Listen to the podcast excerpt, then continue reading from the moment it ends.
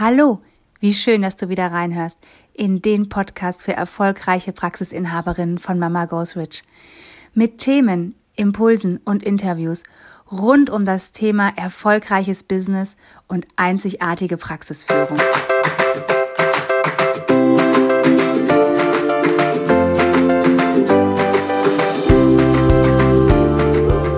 Hallo, ich bin Katja.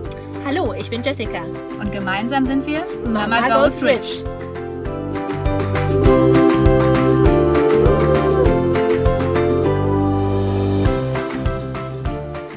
Hallo und herzlich willkommen zu einer neuen Folge von Mama Goes Switch, dem Podcast für Praxisinhaberinnen, die ihre Praxis erfolgreich, sicher und zukunftsorientiert aufstellen wollen. Und ich freue mich so, das ist ja immer für mich ein Highlight, wenn wir einen Interviewgast im Podcast haben. Und ich freue mich so, dass heute Caroline Kindermann bei uns ist. Und ich folge Caroline schon total lange auf Instagram. Und ähm, Caroline ist Physiotherapeutin, Osteopathin, aber mittlerweile in ihrem zweiten Leben nach der Physio- und Osteopathie Geschäftsführerin von zwei Unternehmen Business Coach, als Female Power Coach, als Money Coach, also einfach für Frauen da, die ihr Leben in die Hand nehmen wollen, die mit Glaubenssätzen aufräumen wollen und die sich ihr Leben so manifestieren wollen, wie sie ihr Leben gerne leben möchten. Sie ist Mutter von zwei Kindern und ach, ich folge dir schon so lange und ich freue mich so, dass du heute bei uns im Podcast bist und einfach mal so berichtest. Ja, was machst du so? Was hat dich getrieben aus der Physio- und Osteopathie in eine andere Berufssparte. Und ja, lass uns doch einfach mal reden. Und ich freue mich, wenn du dich noch mal kurz ein bisschen vorstellst und sagst, wer du bist und was du so machst. Hallo, liebe Katja. Hallo, liebe Zuhörer. Erstmal vielen, vielen Dank, dass ich hier sein darf. Danke für die Einladung von Herzen. Ja, mein Name ist Caroline Kindermann. Ich bin 34 Jahre alt, Mama von einer siebenjährigen Tochter und einem vierjährigen Sohn und Geschäftsführerin von zwei Unternehmen einer Social Media Agentur, die sich ja, mit ihrem Team um mittelständische Unternehmen bis hin zur Konzerngröße kümmerte. Wir machen das Social Media Marketing, wir drehen die Videos, wir schreiben die Texte, wir machen das Community Management, wir erstellen die St Strategien für die Unternehmen. Das ist eine Unternehmen. Und das zweite ist ein Coaching- und Consulting-Unternehmen. Und das habe ich mit meinem Mann zusammen gegründet und wir haben mit Business Coaching gestartet, weil wir ein Unternehmen erfolgreich aufgebaut haben. Und dann bin ich aber persönlich so stark gewachsen, dass ich gesagt habe, boah, ich will mehr, da, da ist mehr in mir. Und ja, so habe ich dann daraus meine eigene Marke gegründet. Ähm, Caroline Kindermann High Performance in Healing, wo ich mich an Powerfrauen richte, die eben sagen, boah, da ist noch mehr in mir, ich möchte innerlich heilen und gleichzeitig wachsen und mir mein Traumleben kreieren. Genau, das mache ich. Und in meinem vorherigen Leben, wie du schon so schön gesagt hast, war ich Physiotherapeutin und Osteopathin und habe das auch einige Jahre vor den Kindern gemacht und habe es auch voller Liebe und total gerne gemacht. Ich habe die Arbeit am Patienten echt, ja, ich habe sie geliebt. Das ja, bin sehr ich. schön. Und ich glaube, jeder Therapeut fühlt es so, weil wir, wenn wir starten, wir sind ja wirklich mit vollem Herzen dabei und jeder ist uns so, so wichtig. Und ich kenne wenig Berufsgruppen, die so in ihren Kunden, in ihren Klienten eintauchen und alles dafür geben wie Therapeuten. Auf der einen Seite natürlich mega cool, auf der anderen Seite für uns auch wichtig, dass wir da uns auch abgrenzen können.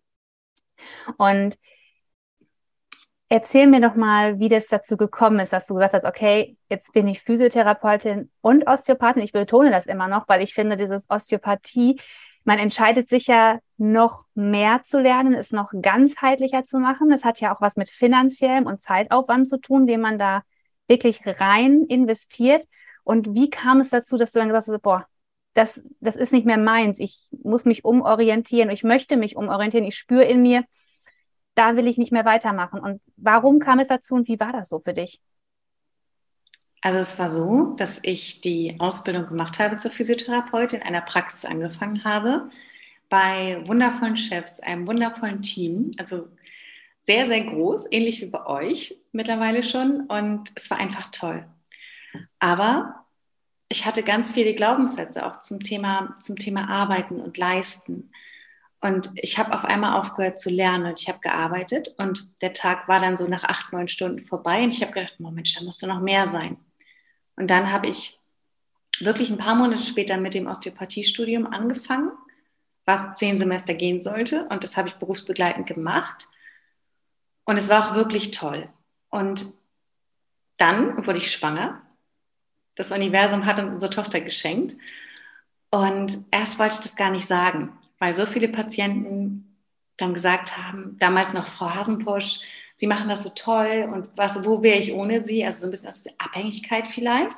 Und dann war ich schwanger und irgendwann habe ich es denen gesagt und ja, einige haben sich für mich gefreut, andere hatten aber wirklich dieses, ja, was mache ich denn dann? Sie können mich doch nicht alleine lassen. Und da schwang immer so diese Schuldgefühle mit. Das heißt, ich habe auch sehr, sehr viel dann noch gearbeitet und ähm, ich konnte mich nicht gut abgrenzen. Wenn jemand im Privaten was hatte, natürlich, wenn einer Rückenschmerzen hatte, natürlich habe ich den behandelt. Natürlich hat man dem dann einen Tipp gegeben und dann nochmal irgendwie eine Massage oder auch mit dem Baby dann relativ schnell wieder so nebenbei so kleinere Sachen im Freundeskreis, Freundschaftsdienste gemacht. Also ich habe mich nie so abgegrenzt und auch diese Schuldgefühle den Patienten gegenüber. Und das auf der einen Seite. Dann dieser Gedanke, okay, wenn du wieder arbeitest, weil es ist, wir wissen als Therapeuten, wir tauschen Zeit gegen Geld. Wir sind zumeist gekoppelt an das, was eine Kasse uns zahlt. Klar, wir haben vielleicht ein paar Privatpatienten, aber eigentlich sind wir gedeckelt. Und ich habe halt gemerkt, wie wertvoll es ist, die Zeit mit meinem Kind. Und möchte ich das noch? Möchte ich noch so Zeit gegen Geld tauschen? Möchte ich noch so abhängig sein oder dass Menschen so von mir abhängig sind? Ist da noch mehr? Und dann habe ich die Zeit, als unsere Tochter geboren wurde, dazu genutzt, mich mehr mit dem Thema Persönlichkeitsentwicklung auseinanderzusetzen. Das kam auch irgendwie so durchs Universum in mein Leben. Und so kam es, dass ich das erste Mal selbst beim Coaching war. Und das hat mir so eine neue Welt geöffnet. Da ist noch mehr. Ich darf größer denken. Ja, und dann kam eben in der Elternzeit diese Überlegung, okay, möchte ich das noch machen? Es macht mir noch Freude, aber ist es noch 100 Prozent das, was ich will? Und dann kam eben diese Entscheidung, okay, ich gehe einen anderen Weg. Ja, mutig und so, so spannend. Und ich glaube, dass ganz, ganz viele sich genau da von in den Emotionen, die du gerade schilderst, wiederfinden.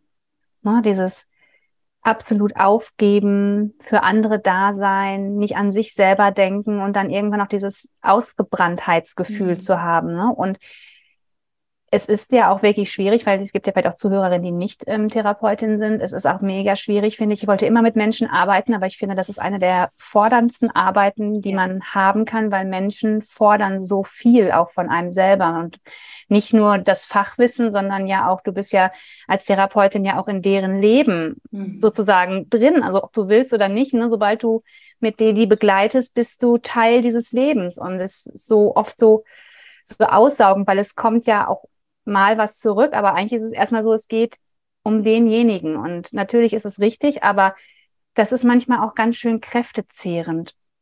Und so spannend, dass du sagst, ich habe gedacht, da muss, da darf noch mehr sein. Und genau so ist es bei uns nämlich ja auch gewesen, dass wir, wir waren, wir waren dann Praxisinhaberin und haben gesagt, okay, aber es darf doch mehr sein. Also wir mhm. dürfen doch mehr oder andere Praxisinhaberin sein, außer die, die wirklich auch 50 Stunden am Klienten arbeiten, immer einspringen, immer irgendwie in Sorge sind und die eigentlich gar nicht mehr aus diesem Hamsterrad rauskommen können. Und deshalb finde ich, ich, ich, ich fühle diesen Schritt so nach. Wir haben uns jetzt ja nicht mhm. entschieden, den Beruf zu verlassen, aber wir haben uns ja entschieden, unsere Praxis anders zu führen und auch in dem Sinne ein bisschen zu verlassen. Und ja, ich finde es so schade, dass es eigentlich dazu kommen muss, weil Therapie oder Therapeuten sind ja eigentlich, es ist ein toller Beruf. Aber wir ja, wie du sagst, wir haben einfach wahnsinnig viele Glaubenssätze und immer diese Schuld, wir müssen so viel für andere bringen. Ne? Das ist natürlich schon ein großes Thema für uns.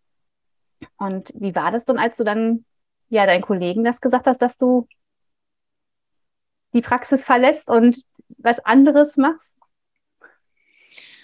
Mm, einige der Kollegen und der Patienten nachher waren natürlich sehr, sehr traurig. Witzigerweise, mein Chef hat es verstanden. Der hat so gesagt, so, Caro, du warst schon immer jemand, du wolltest schon immer mehr. Weil, also ich habe auch, wahrscheinlich war ich super die A-Mitarbeiterin, weil ich immer länger gearbeitet habe, immer noch mehr gemacht habe, immer die Arbeit gesehen habe. Ich habe es auch gerne gemacht. Ähm, nur er hat gesagt, das wusste ich. Ich wusste, dass das irgendwann kommt. Und das war so spannend. Und einerseits natürlich Scham und Schuld und ist es wirklich richtig? Gleichzeitig die, immer diese innere Stimme, ja, da ist noch mehr. Und ich wusste damals noch gar nicht, dass, also noch gar nicht so wirklich, dass es so Glaubenssätze gibt. Und irgendwann durfte ich dann lernen, ja, es gibt Glaubenssätze und ein sogenanntes Paradigma, das unser Handeln eben beeinflusst und darüber zu lernen und darüber eben Menschen wirklich auch nachhaltig zu helfen. Weil vorher war es immer sehr diese, diese Hilfe im körperlichen Bereich. Und dann aber auch auf der mentalen und seelischen Ebene zu arbeiten, das war für mich, für mich selber nochmal unglaublich erfüllend. Ja. Was würdest du sagen, was ist so das, was so, ja, wir, wir kämpfen in unserer Berufsgruppe mit Fachkräftemangel, was ich auf der einen Seite total verstehen kann, weil wir kein gutes Vorbild sind für junge Menschen, weil wir wie du sagst, Zeit gegen Geld tauschen. Heute wollen die Menschen mehr Freiheit, die wollen und ne, die wollen sich selber erleben. Und eigentlich denke ich, wir sind als Therapeuten haben wir genau den perfekten Job. Also wir haben einen Job, wo wir uns frei entfalten können, wo wir Erfolgserlebnisse haben, wo wir mit anderen Menschen in Kontakt kommen. Aber aus deiner Sicht, du das, das müsste sich ändern oder das ist wahnsinnig wichtig, dass sich das ändert, um unsere ja unsere Situation, unseren Bereich auch mal wieder ein anderes Licht zu heben, um auch den Wert der Therapie zu steigern, nicht nur im monetären, sondern auch im Kopf der Menschen?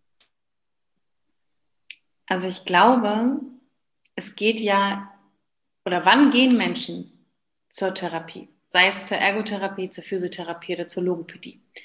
Es ist ja nicht, einen guten Zustand noch besser zu machen.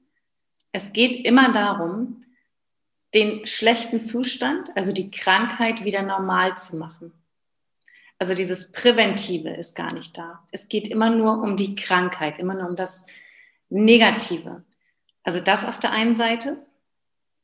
Und dann gleichzeitig, es ist ja aktuell so, dass wir leider immer weniger Zeit für den Patienten haben. Also ich weiß, unsere Praxis hat damals noch im 30-Minuten-Rhythmus in der Physiotherapie gearbeitet und das war was Besonderes, weil die meisten anderen Praxen hatten in der Physiotherapie einen 20-Minuten-Rhythmus. Und unsere Chefs haben eben gesagt, nee, wir wollen, dass die Patienten auch noch ein bisschen mehr diesen Raum haben. Und selbst 30 Minuten ist nicht viel am Patienten. Und also dieses Zeitproblem vielleicht auch, dass wir, dass es irgendwie möglich sein müsste, mehr Zeit für diesen Patienten zu haben, dass, dass das noch mehr fruchtet, dass wir noch mehr gesehen werden, weil es ja auch darum geht, es ist ja nie nur die körperliche Arbeit. Es ist ja immer, du hast es gesagt, wir sind im Leben der Patienten drin. Wir unterhalten uns mit den Menschen, wir hören zu, wir geben ihnen Raum und das ist so wertvoll.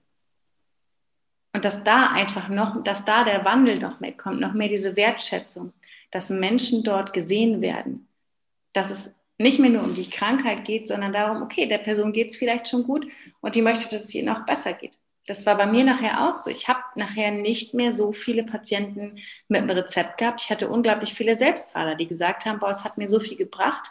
Und jetzt, ich habe den Wert der Therapie erkannt, zahle ich freiwillig weiter. Können natürlich nicht alle, aber einige konnten es, weil ich noch fitter werden will. Ich will, dass es mir noch besser geht. Mhm. Also das glaube ich, dass, dass wir da versuchen dürfen, dass es noch mehr um die Gesundheit geht, noch mehr um das Gute, noch mehr um den Fortschritt, als immer um die Krankheit. Mhm. Ich weiß nicht, wie du das so mit deinen Kollegen erlebt hast. Ich erlebe das immer, dass Therapeuten sowas unheimlich ungerne machen. Dass sie sich selber loben, ihre Leistung oder ihren Wert dem Patienten verkaufen also ohne mhm. dieses schäbige Verkaufen, aber den Wert dem Patienten einfach mitteilen und dann für ihre wundervolle Leistung auch noch Geld verlangen. Viele Therapeuten sind so unglaublich froh, dass die Kassen das machen, damit sie mhm. nicht sagen müssen, ich bekomme 100 Euro für 60 Minuten oder was auch immer. Oder wenn Sie mit mir an Ihrem Rückenschmerz arbeiten wollen und wir das jetzt in zehn Wochen hinkriegen sollen, dann kostet das Summe X. Weil ich weiß nicht, wie es bei euch war, aber bei uns hier, also mit allen, mit denen ich so spreche und der Umkreis, wir sprechen nie über Geld in Therapieberufen. In den Schulen nicht, im Studium nicht, als Angestellte nicht.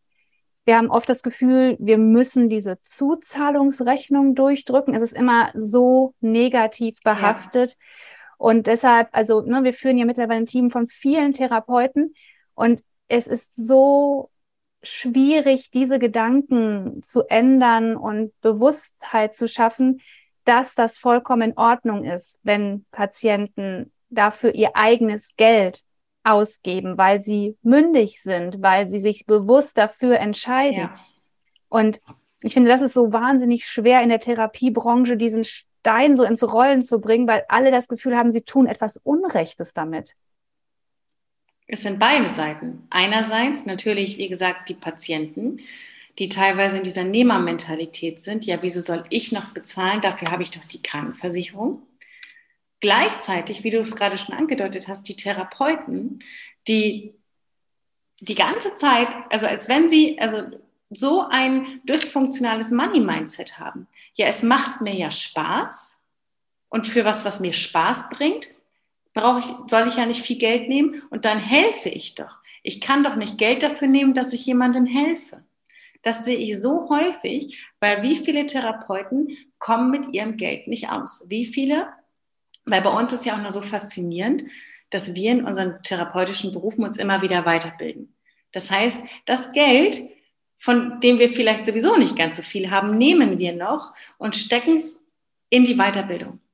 Das heißt, es ist immer so plus minus null oder dieser schöne Spruch, am Ende des Monats ist noch, oder am Ende des Geldes ist noch so viel Monat übrig, ja. dass sie mit ihrem Geld nicht auskommen. Da ist nichts hier mit Vermögensaufbau und ich gehe in Richtung finanzieller Freiheit. Diese Gedanken sind gar nicht da, weil da nicht diese Erlaubnis ist. Also ich, ich würde so begrüßen, wenn in den therapeutischen Schulen oder Ausbildungsstätten, wenn da Money Mindset Coaching wäre. Thema Selbstwert, also, weil es ist so eine wertvolle Arbeit. Wir helfen den Menschen wieder am, am Alltag teilzunehmen, mhm. wieder, wieder gesund zu werden, wieder mehr Lebensqualität zu haben. Das ist doch eigentlich unbezahlbar. Und dann aber, nee, also ich habe ja geholfen, nee, lass mal, oder ich habe es ganz häufig erlebt, dass Patienten Trinkgeld geben möchten oder eben etwas schenken möchten aus Dankbarkeit. Und der Therapeut, nee, das ist doch nicht nötig. Mhm. Brauchen Sie doch nicht. Also dieses, das selbst nicht anzunehmen. Ja. Und da, glaube ich, darf, darf ein Shift stattfinden, ein Umdenken in die Fülle rein, dieses, doch, ich darf das annehmen, doch, ich bin es wert, doch, meine Arbeit ist wertvoll. Auch ich darf in finanzieller Fülle leben. Weil ich kenne so viele Therapeuten auch noch von früher, denen, die leben finanziell im Existenzminimum. Und das, die sind super gut in dem, was sie tun. Hm. Es ist aber einfach im Kopf, dass das Mindset eben, darf ich doch nicht. Also ich helfe doch, fürs Helfen kann man doch kein Geld nehmen. Oder wenn es mir Freude bereitet, kann ich doch kein Geld dafür nehmen. Ja, aber das ist ja auch das, was wir in den Schulen lernen. Ne? Es geht in den Schulen die ganze Zeit nur darum, wie können wir das bestmögliche Ergebnis für den Patienten ja. erzielen. Es geht nicht darum, wie gut geht's uns? Ne? Zwischendurch gibt es so ganz kleine Einheiten zum Thema Resilienz, aber mhm. dass wir wirklich irgendwie darüber sprechen, was für einen Wert hat Therapie, wie dürfen wir uns nach außen, wie dürfen wir auftreten. Es geht ja wirklich nur dass wir anderen helfen, mhm. ne, dass wir für die anderen da sind. Also ich glaube, mein sowohl mein Studium, was ich auf Unternehmensführung für Praxis studiert habe, und auch mein, meine Ausbildung, es ging nur darum, wie wir die Klienten bestmöglich behandeln und wie wir das alles am besten hinkriegen. Es ging nie darum, was eine Praxis erwirtschaften muss. Und jetzt bin ich ja noch auf der Seite der Praxisinhaber und ich sehe jetzt gerade, dass viele meiner Therapeuten vor dieser Situation, die jetzt gerade kommt, Angst haben. Es ist gerade viel Gesprächsbedarf bei uns in den Praxen. Und als erste Anlaufstelle sind immer natürlich wir als Chefin, mhm. wo wir gefragt werden, okay, wir brauchen mehr Gehalt. Und wir versuchen immer gemeinsam Lösungen zu finden, weil für uns zahlt die Kasse ja auch nicht mehr. Und mhm. ne, du weißt es auch, die, das Erste, was wir in, im Online-Business lernen, wenn wir coachen, wenn wir mentoren werden, wenn wir Produkte erfinden, wenn wir Sachen kreieren, wenn uns Sachen einfallen, was löst es für ein Problem? Ne, was löst es für ein Problem? Und ich finde, Therapeuten sind die Problemlöser am Fließband. Also sie lösen bei jedem ihrer Klienten ein Problem. Eigentlich sind sie perfekt, um Dinge zu verkaufen, um viel Geld zu bekommen, um, weil es ist ja so häufig auch ein so Mehrwert, wenn du, wenn du, wenn wir uns unterhalten würden und wir sagen würden, boah, wir sind jetzt gesund, ich würde alles dafür geben, dass mein Zustand erhalten bleibt. So würden es auch unsere Klienten sagen, bevor sie erkranken. Und dann kommt dieser Shift wenn wir in dieses System fallen, ich muss dafür ja gar nichts geben. Die Therapeuten geben dann dafür alles. Ne? Und es, wie du sagst, vielleicht ist es eine gute Idee, nochmal an Schulen zu gehen und dann nochmal über Wert der Therapien zu sprechen und auch der Therapeuten selber nochmal ein bisschen über Money Mindset. Ich würde gerne eine Sache noch ergänzen. Das ist das Thema Commitment. Ich weiß von euch ja auch, dass ihr in euch selber investiert habt, in euer eigenes Coaching. Genauso habe ich auch gemacht. Ich habe eine sehr, sehr hohe Summe in mich selbst investiert. Und was ist dadurch passiert? Dadurch kam dieses Commitment bei mir, dass ich gesagt habe, okay, jetzt schaue ich hin, jetzt schaue ich mir meine Glaubenssätze an. Jetzt mache ich auch das, was meine Mentorin, mein Coach gesagt hat. Jetzt gehe ich diesen Weg weiter, weil dieses Commitment da war. Und ich glaube dadurch, dass wenn die Kosten die ganze Zeit fremd getragen werden, durch eine Kasse, durch ähnliches, ist dieses Commitment der Patienten oftmals gar nicht da, weil es zahlt ja jemand anders. Hm. Und das würde ich so schön finden, wenn da mehr dieses Commitment kommt, dadurch, dass die Menschen ja auch zahlen, dass sie, dass sie selber den Wert erkennen, dadurch, dass ihr eigenes Geld aus ihrem Portemonnaie rausgeht, hm. dass sie es selber zahlen, dass da dieses und dass dadurch dann noch die Ergebnisse noch besser werden, noch größer werden, dass da noch mehr Erfolge sind. Weil das eine ist natürlich das, was wir leisten als Therapeuten, definitiv. Und gleichzeitig brauchen wir aber auch den Patienten, der mitmacht, der seine Übungen zu Hause macht, der ne, mental dabei ist, der dahinter steht. Das ist die andere Hälfte für den Erfolg. Und ich glaube das auch. Und wir wissen ja mittlerweile, das ist ja, Geld ist ja auch nur ein Energieaustausch. Ne? Und Definitiv. Ich persönlich weiß, je höher mein Investment in ein Coaching war, umso committeter war ich. Ja. Wenn ich heute manchmal noch Sachen mache, weil ich einfach denke, okay, jetzt bin ich so weit, jetzt ist der das Investment mir egal, aber ich will das Ergebnis oder ich will das jetzt wissen oder es tut meinem Kopf gut, um einfach da zu investieren. Manchmal investiere ich auch nur in Workshops oder Webinare, weil es ist für mich wie ein Buch lesen. Es ist einfach anregend für meinen Geist und nochmal was anderes zu hören und ich finde es so wahnsinnig wichtig, diesen Schritt zu machen. Und ich glaube, das ist auch für die Patienten wichtig. Die brauchen diese Eigenverantwortung des Abgebens des Geldes, um dann in diese Verantwortung zu kommen, okay, dafür mache ich jetzt auch was. Ja. Ne, weil ich meine, das ist ja wie so ein bisschen wie so ein All-Inclusive-Restaurant, wenn ich da manchmal bin und denke, boah, was die Leute sich alle auf den Teller schaufeln, das essen sie eh nicht. Hm. Aber es ist ja mit drin. Ich ja. nehme es einfach mal mit. Wenn man aber vielleicht für sein Essen bezahlt, dann genießt man auch ein ganz, ganz kleines Stückchen ganz, ganz anders, weil es einfach besonders schön angerichtet ist, weil einfach alles drumherum so stimmt, weil man einfach sich bewusst dafür entschieden hat. Und ich finde Definitiv. ganz häufig die meisten Klienten, die kommen, die entscheiden sich nicht für die Therapie. Die bekommen diesen Wisch und haben gesagt, der Arzt hat ja gesagt. Und ich finde, da müssten Therapeuten schon viel, viel früher anfangen zu sagen, okay, der Arzt hat das gesagt, aber warum sind Sie denn hier?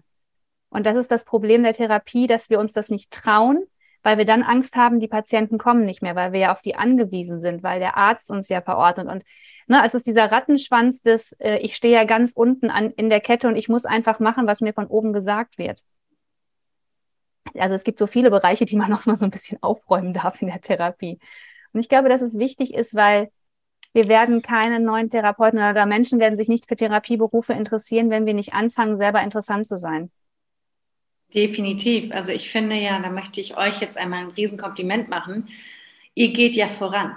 Ihr geht ja wirklich voran in eine Nische, dass ihr sagt, boah, wir haben einen Podcast, wir zeigen, wie es auch sein kann, dass es als Therapeutin eben nicht so sein muss, dass ich am Existenzminimum lebe oder mit meinem Geld nicht auskomme, sondern ihr seid in der Fülle.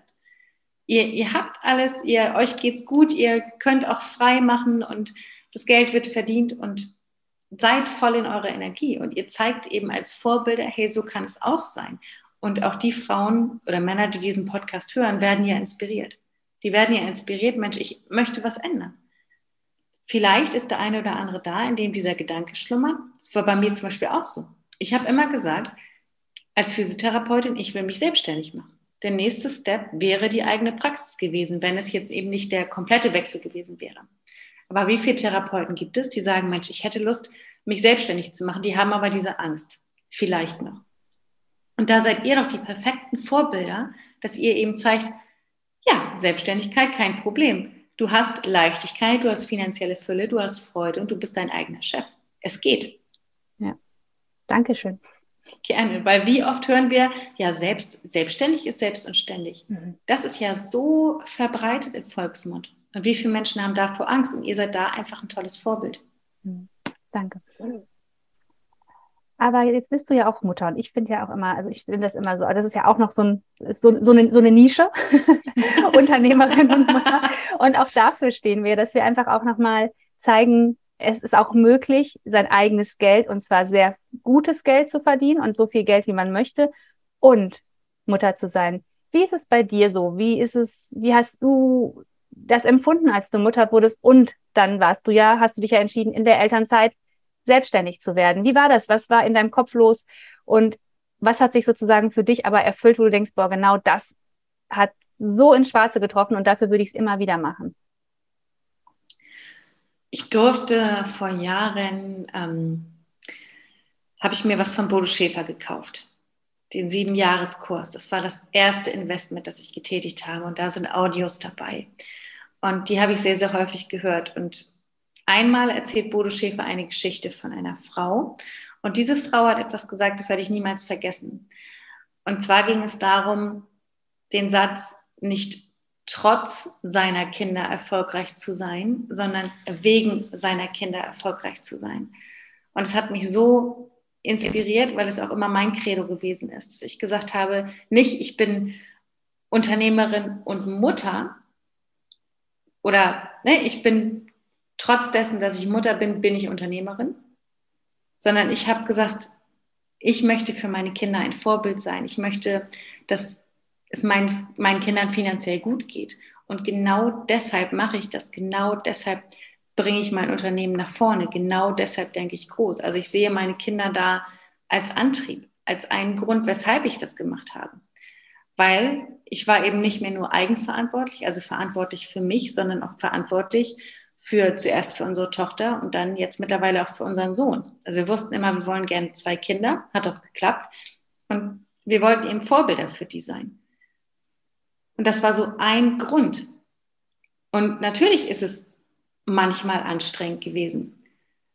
Andere sind vielleicht ähm, ins Bett gegangen und ich habe gesagt, okay, ich setze mich jetzt nochmal hin, ich schaue mir jetzt nochmal eine Weiterbildung an. Ich höre mir jetzt noch ein Hörbuch an.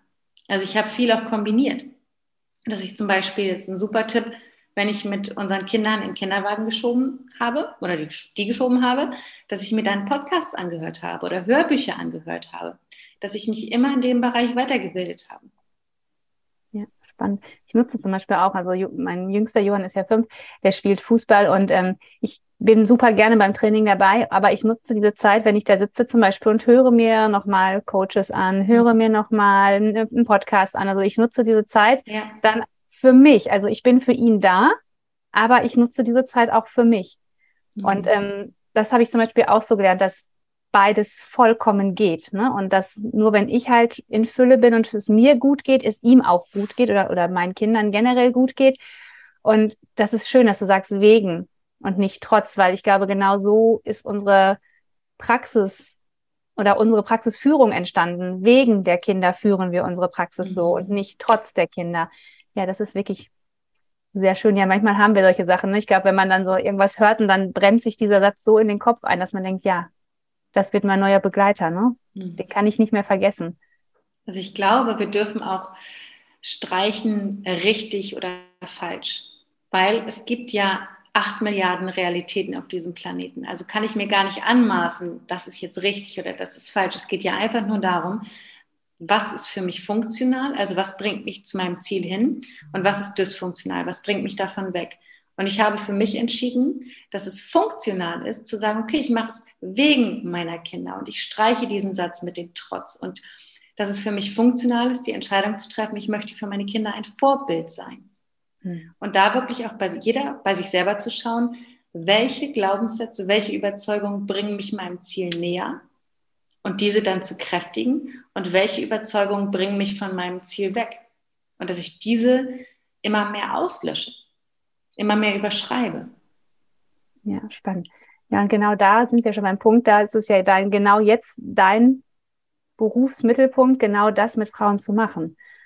Wichtig, dass du wirklich schaust, okay, Ne, was ist dein Ziel und wie kommst mhm. du dahin und unterstützt sie dabei? Und das finde ich so großartig, weil ich glaube, wir dürfen noch so viel mehr uns erlauben als Frauen und noch mehr in unsere Kraft kommen, weil ich glaube, wir sind so kräftige Wesen, auch als Mütter gerade, ne? Wenn ich manchmal denke, boah, was wir alles so an einem Tag stemmen, händeln, machen und so weiter, das ist schon eine Leistung. Und wie wenig erkennen wir uns auch dafür an, ne? dass wir morgens noch schnell die Zähne putzen, danach selber im Büro sind, dann noch zehn mhm. Termine haben, die uns ja auch alle Freude machen, nachmittags noch das geregelt kriegen und trotzdem oder wegen glücklich sind. Mhm. Es ist halt immer eine, eine bewusste Entscheidung und das liebe ich ja auch in meiner Arbeit, weil das eine ist, dass wir, dass wir schon sehen, was wir wollen. Wir sehen unser Ziel. Und gleichzeitig ist da immer eine sogenannte gläserne Decke, die uns zurückhält. Da stoßen wir immer dran. Wir kommen, wir kommen nicht da durch. Und ich liebe es so zu schauen, okay, wo ist der blinde Fleck, beziehungsweise wo ist die gläserne Decke und dass wir diese sprengen. Das liebe ich so mit den Klienten, zu gucken, was hält dich gerade zurück? Wie sprengen wir diese gläserne Decke, damit du mehr und mehr zu der Person wirst, die, diese, die dieses Ziel auch erreicht, die dieses Traumleben lebt. Weil irgendetwas hält uns noch zurück. Irgendeine Begrenzung ist da noch. Doch der beste Coach kann sich nicht selber coachen. Oder anders, es ist völlig normal, unser Kleiner will jetzt anfangen, Fußball zu spielen, dass sie in der F-Jugend oder in der E-Jugend haben sie Fußballtrainer. Ist völlig normal, dass sogar die kleinen Stöpsel haben Fußballtrainer. Aber wir als Frauen, die etwas erreichen wollen, als Unternehmerinnen, als Gründerinnen ähm, oder generell Menschen, die einfach erfolgreich sein möchten, wir dürfen das dann nicht mehr. Wir sollen alles alleine schaffen, obwohl wir vielleicht einen riesen Rucksack von früher mitbekommen haben, ganz viele Erfahrungen haben. Wir sollen es alleine schaffen. Ähm, da ist Coaching dann, dann nicht mehr in Ordnung. Und das würde ich einfach auch so gern ändern, dass es normal wird, dass jeder sich mal von einem Coach begleiten lässt oder von einem Mentor, einer Mentorin für einen gewissen Zeitraum. Gerade wenn wir in einer Transformationsphase sind. Damit wir weitermachen. Weil ihr kennt es ja selbst oder wir kennen es ja selbst aus der Therapie. Die Patienten haben die besten Erfolge, wenn wir dabei sind, wenn wir ihnen helfen. Wenn wir einmal gucken, so wird es ausgeführt, die Übung zum Beispiel. Genau, wenn wir da ihren blinden Fleck sehen ne, und genau. sagen, das, sie machen das wirklich gut, aber mhm. ne, vielleicht nochmal lieber genau. mehr so. Oder wir arbeiten jetzt noch ein bisschen daran, dann wird's noch, wird der Gang vielleicht noch flüssiger. Das stimmt, ja. Und ich muss ehrlich sagen, für mich hat, haben sich Welten aufgetan, seitdem ich mich begleiten lasse, seitdem ich Coaches hatte. Und ich finde es immer noch so schade, dass es noch so wahnsinnig viele Vorurteile gibt und dieses, ich schaffe das schon alles alleine. Ja. Ist ja auch so ein mega Frauending, ne? Also wir schaffen alles alleine.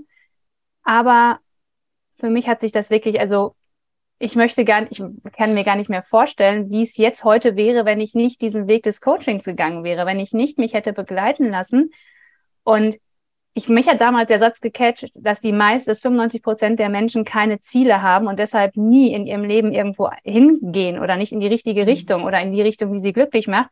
Und wie häufig wissen wir ja gar nicht, was alles möglich ist, wenn es keinen gibt, der uns nochmal darauf hinweist, weil wir uns ja sehr, sehr gerne selber auch immer limitieren und sagen, es ist ja alles gut so, wie es ist. Und natürlich ist jetzt gerade im Moment alles perfekt und gut und mhm. auch total ausreichend. Aber es ist ja nicht gesagt, dass wir trotzdem nicht noch weitere Ziele haben dürfen und noch mehr wollen dürfen. Ein Satz, der mich auch sehr begleitet hat, war der Satz, so viele Menschen sterben mit 30 Jahren und werden mit 80 begraben. Das heißt, so mit 30 Jahren ist so der Lebensweg so oftmals vorgezeichnet. Haus, heiraten, Kinder, fertig. Also, und dann ist so Schluss. Dann ist so, nee, größer denken, nee, also maximal vielleicht, ich wohne in Flensburg, das ist nah an der dänischen Grenze. Da ist ganz häufig, dass, dass man sich irgendwann einen Camper holt oder einen Wohnwagen oder so. Das ist dann so das, das Maximum, dass man sich dann nochmal so einen Wohnwagen holt, damit man nach Dänemark fahren kann. Und das war's dann. Und das mit 30 meistens die Träume begraben werden oder die großen Ziele, weil man hat ja Verantwortung. Die, auch diese typischen Glaubenssätze, Sprüche, man darf das ja nicht mehr machen. Jetzt wird man ja vernünftig.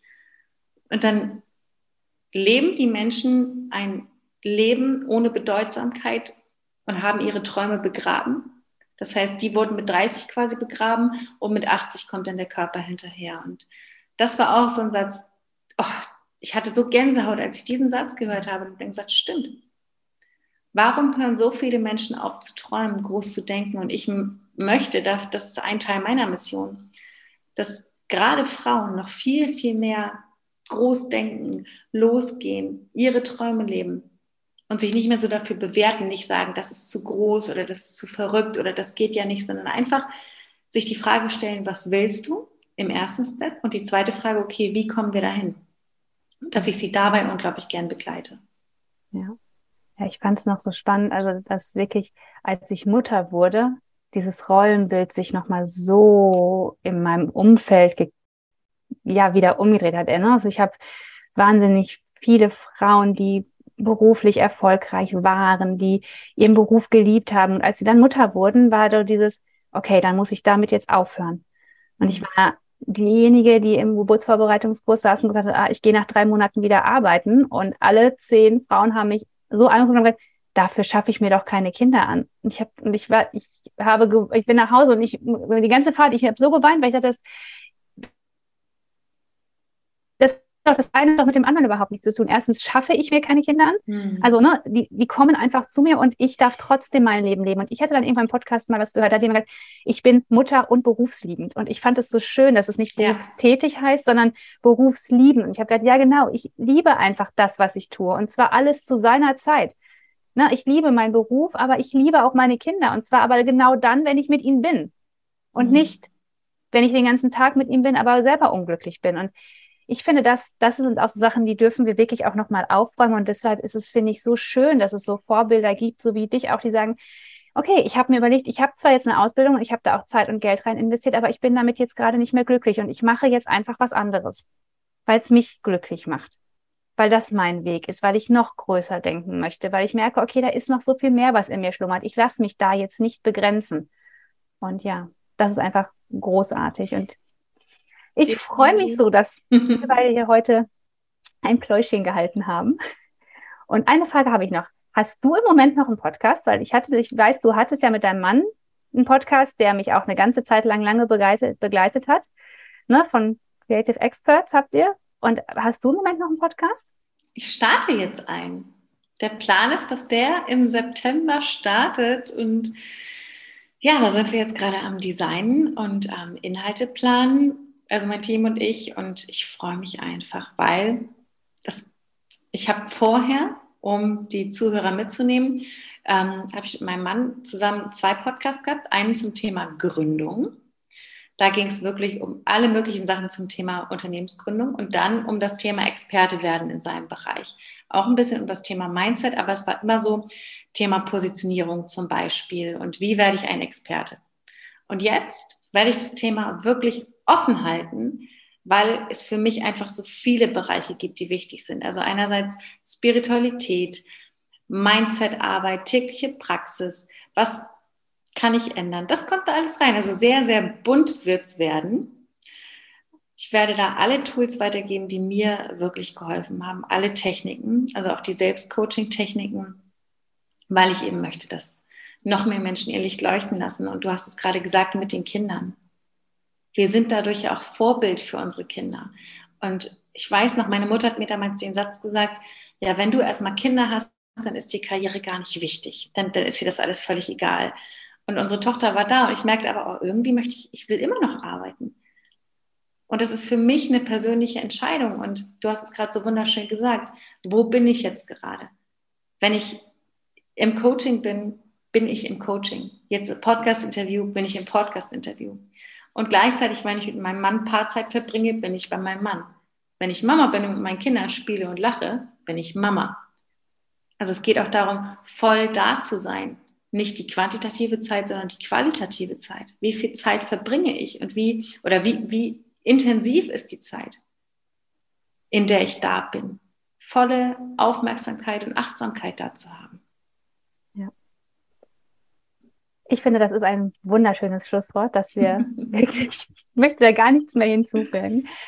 Caro, ich danke dir von Herzen, dass du ja unsere Hörer mitgenommen hast, begeistert hast. Und ich freue mich, wenn dein Podcast rauskommt. Ich werde ihn auf jeden Fall abonnieren und hören, weil ich immer so viel mehr davon noch mitnehme. Und ich danke dir von Herzen für dieses wundervolle Gespräch und wünsche dir alles Gute und wir bleiben ja auf jeden Fall weiter im Kontakt. Herzlichen Dank dir dafür, dass du heute hier warst. Sehr, sehr gern. Ich danke dir, dass ich da sein durfte. Wenn dir der Podcast gefallen hat, hinterlasse uns gerne eine 5-Sterne-Bewertung. Wir würden uns auch sehr freuen, wenn du deine Gedanken zu der aktuellen Folge mit uns in den Kommentaren teilst. Wenn du mehr Informationen haben möchtest, dann schau doch gerne auf unsere Website www.mamagoesrich.de und folge uns auf Instagram. Wir freuen uns, wenn du in deine Power kommst und zu der Frau wirst, die ihr eigenes Geld verdient, hat und es ausgibt, für was